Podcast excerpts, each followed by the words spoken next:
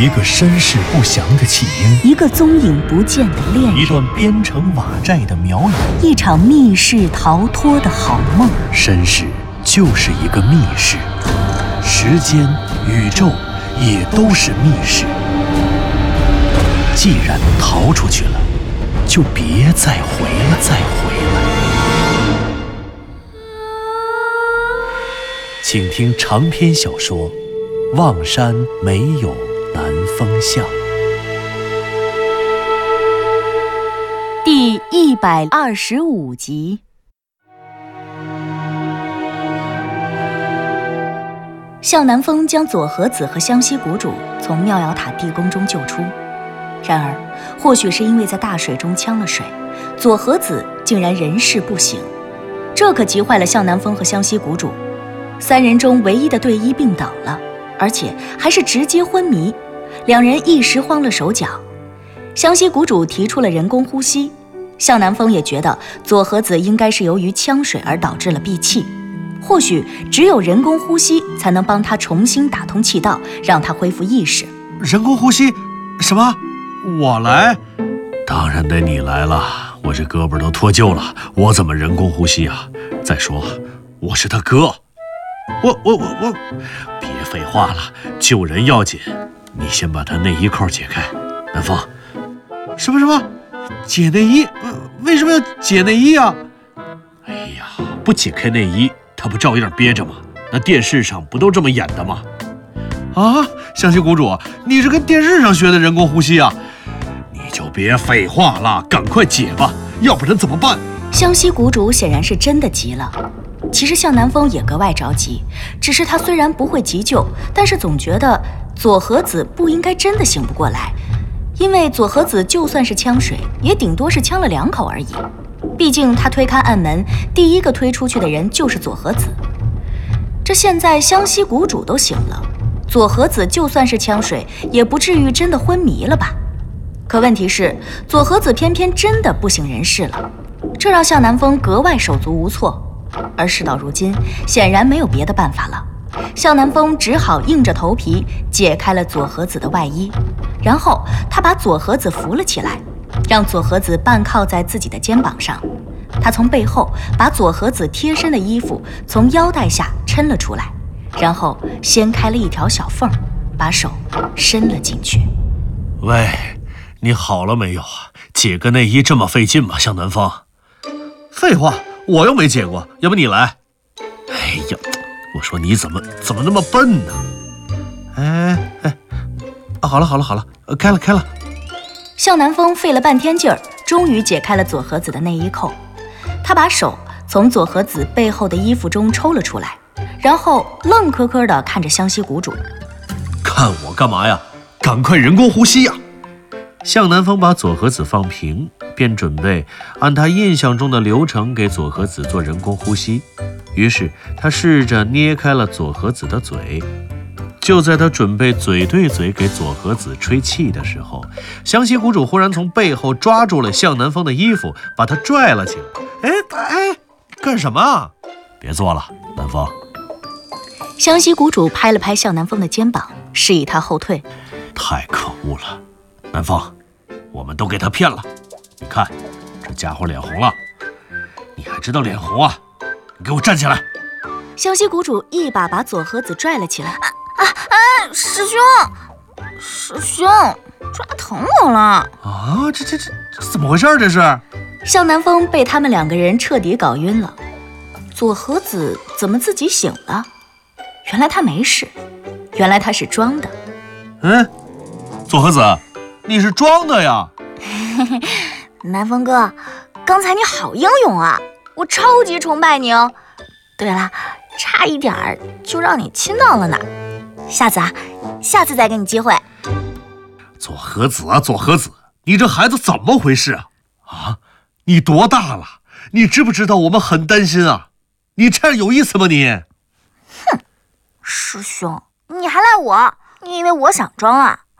我测试测试你，你们俩行不行啊？我怎么了我，你们就要给我人工呼吸？有点常识行不行啊？人工呼吸又叫心肺复苏术，那是针对心脏骤停的病人才用的。我心脏骤停了吗？你们俩摸过我的脉搏吗？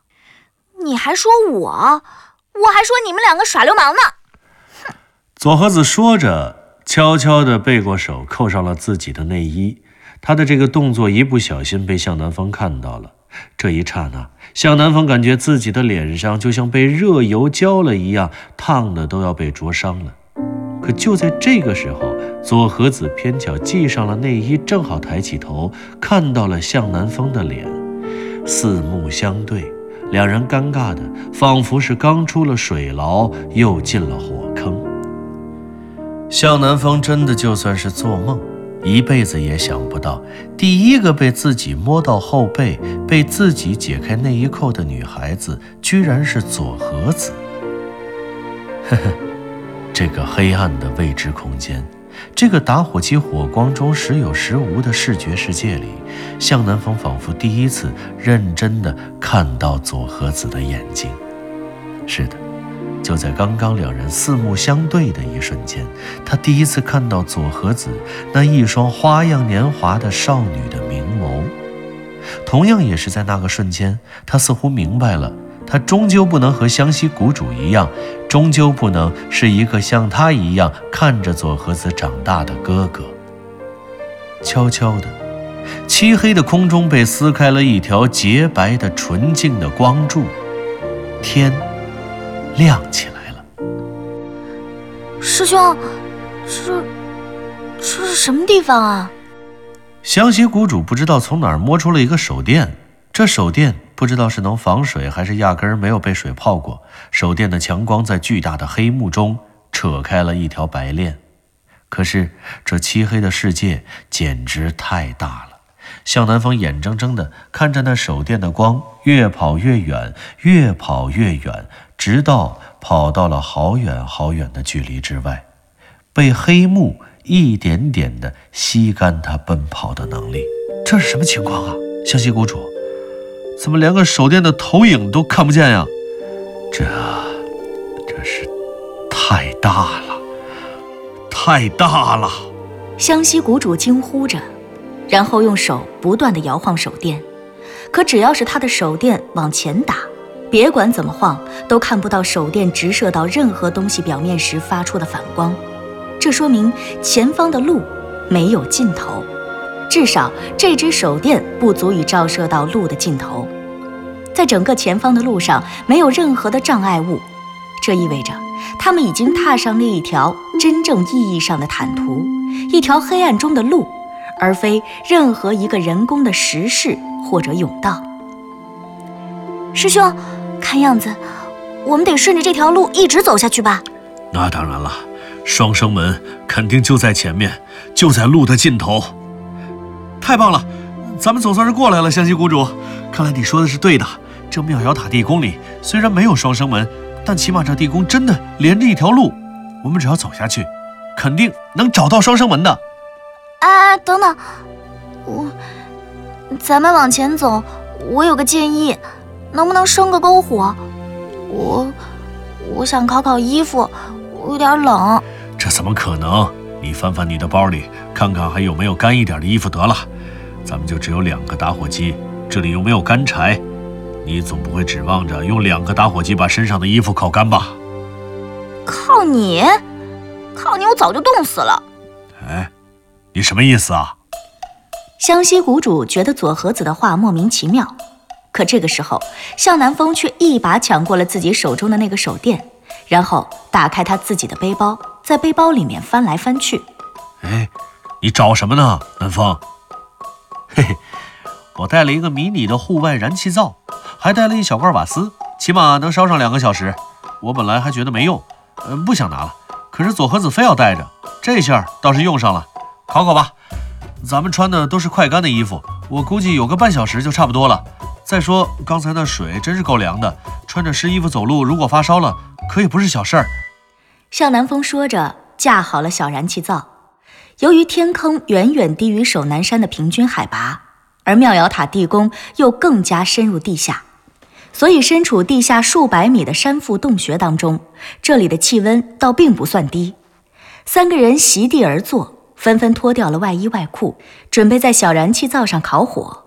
可就在这个时候，忽然听到了当啷的一声响，一根金光闪闪的东西从向南风的兜里掉了出来。哎，南风，这是什么？左和子也注意到了那一缕金光，他离着稍远，没有看清，便问道：“哎，南风哥，你什么时候还换过这样的金条啊？难道是私房钱？”向南风低头一看，原来掉在地上的。正是他在南山馆一层大厅坍塌的楼板里捡到的那个奇怪的金片，于是他捡起金片，哎呀，我都给忙晕了，这是刚才我捡的。你们还记着刚刚南山馆一层的大厅里发生的那第二次坍塌吗？当然了，师兄为了救我，结果拉着我掉下树井，还摔伤胳膊了呢。对，当时坍塌发生以后，我本能的转了一下头。等我再回头的时候，呃，我就发现了这个黄金制成的金片。我想着，这肯定就是那个白人男性，你看到头骨的那个人，肯定是他的东西。我就随手把它塞兜里了，然后接着翻楼板，再之后就挖出了竖井。你们俩就都知道了。向南风把他发现这金片的经过一五一十地告诉了湘西谷主和佐和子，但是他并没有说出自己在甬道中所推理出的那些东西。没有说出，他认为那个所谓的白人男性其实就是南山馆的主人尼可拉斯，而且他与藤原龙之介教授一样死于重害骨，只是他们所遇害的时间相差了近百年。南风，你说这东西是什么？金片？呃，不不不，我就是随口那么一说，我不知道这是什么东西。难道，难道你知道这是什么？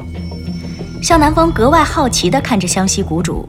显而易见，他这么说话的原因，是因为他认出了这是一件什么东西。哎，还真是金片，薄薄的。师兄，你知道这是什么？这个，我想，如果我没猜错，这应该是一把钥匙。这会是钥匙？对，而且这不是一般的钥匙。俗话说，一把钥匙开一把锁。所以，准确的说，应该是这把钥匙能开的那把锁，它可不是一把普通的锁。为什么不普通呢？因为两点：第一，这是一把金钥匙，钥匙是金的，说明配套的锁也是金的；第二，这个钥匙太长太大了，说明配套的锁就更大了。这说明什么呀？哎呀，这说明啊，拥有这把锁的人非同寻常。天哪，天哪，这真是越来越不可思议了！湘西谷主激动地拍着自己的大腿，然后他把这把黄金的钥匙又交还到了向南风手中，便闭上他的眼睛，慢悠悠地说道：“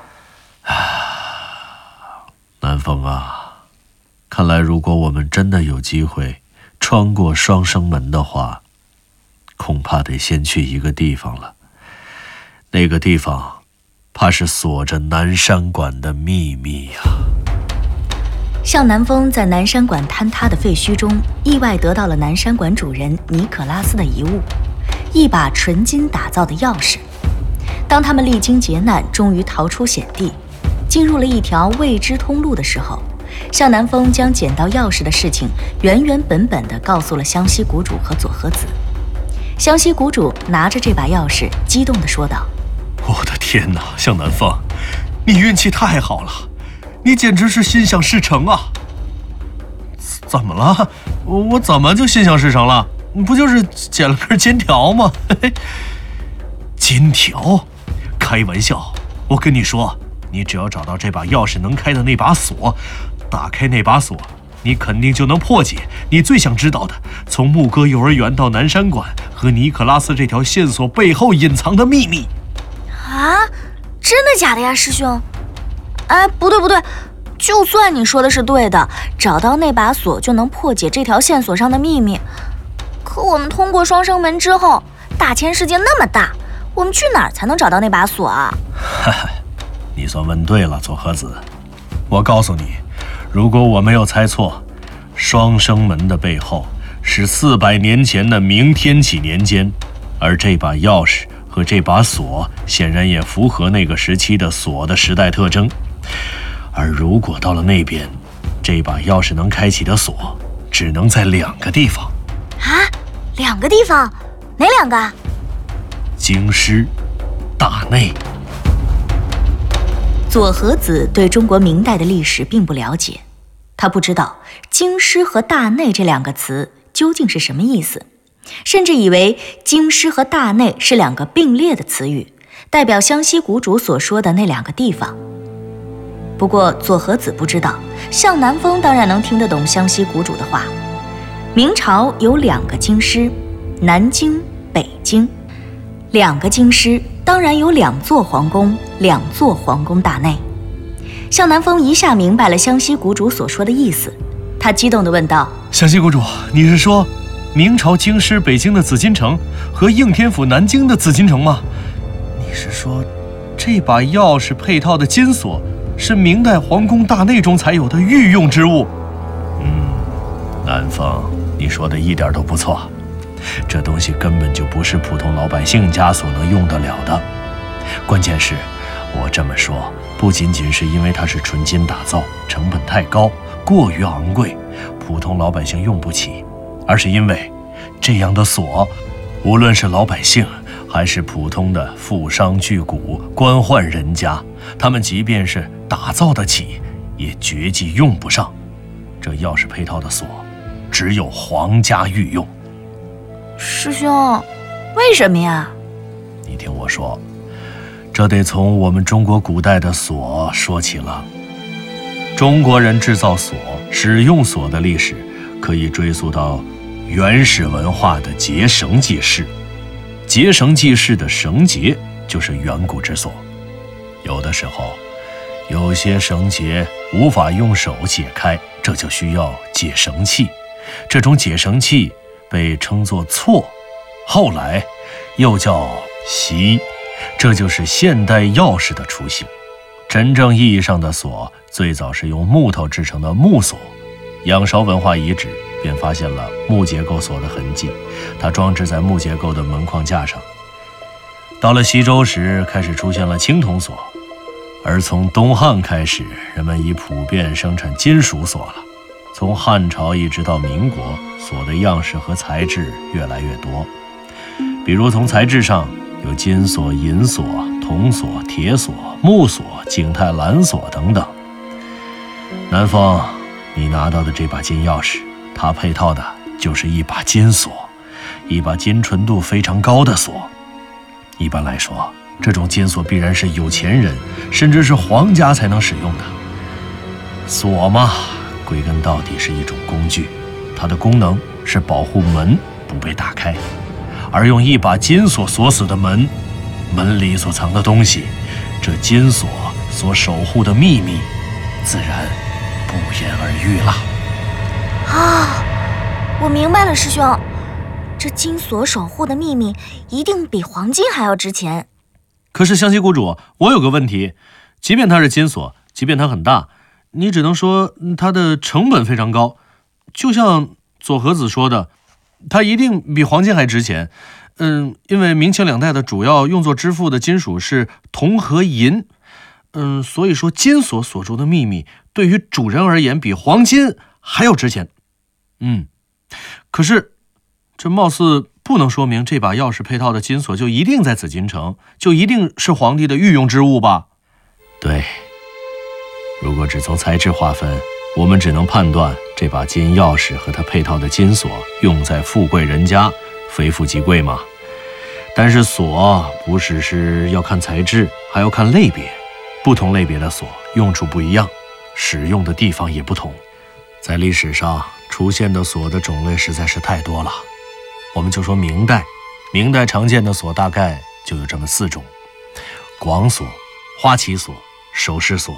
和刑具锁，那这把锁应该是？这把锁就是一把广锁。广锁？对，广东的广，其实就是横式锁的意思。嗯，这种锁具，因为主要的产地在浙江的绍兴，所以又叫绍锁。从唐代以来，广锁就普遍用来锁门、箱子、橱子、柜子等等，也就是说，入户门和家具上的锁。都可以用它来锁。那要是这么说的话，南风哥捡到的这把钥匙都这么长，锁肯定更长更大。可是这样的话，这么大的锁，怕是要锁特别大一扇门吧？哈哈，错了，正是因为大，所以才不可能是用来锁门的。为什么？古代的门如果是大门、入户门，那全都是对开的，只有进屋的小门才是单开的。可是你想想，锁是干什么用的？锁当然是锁住里面的东西，不让外人拿，或者是不让外人进来呀。啊，我知道了，这是一把金锁，而且还那么大，绝对不会有人用这么大一把金锁锁大门，这不是特意招贼来偷吗？但是如果用它来锁住院子里面进屋的门，这锁又太重了，普通屋门的门环那么小，根本就挂不住。岂止是挂不住，根本就挂不上啊！你想想，普通屋门的门环一组是两个。一个在门框上，一个在门板上。门框嵌入到墙体里，墙比门框要厚出一截儿。而门框就算再宽，加上了这一截的厚度，这么大的锁，它根本就插不进去。有道理，有道理。那师兄，既然这把广锁，这把大金锁不是用来锁门的，那它到底是锁什么的呢？究竟是什么样的庞然大物才能配上这样的锁啊？对，庞然大物，左和子说的没错。用这种锁，能用得上这么大的锁的东西，这世界上只有一种。什么？只有明宫或清宫，宫廷大内里的顶香柜。顶香柜。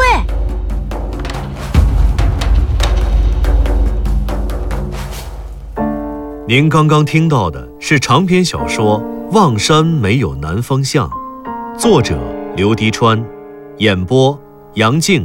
田龙，配乐合成李晓东，制作人李晓东，监制全胜。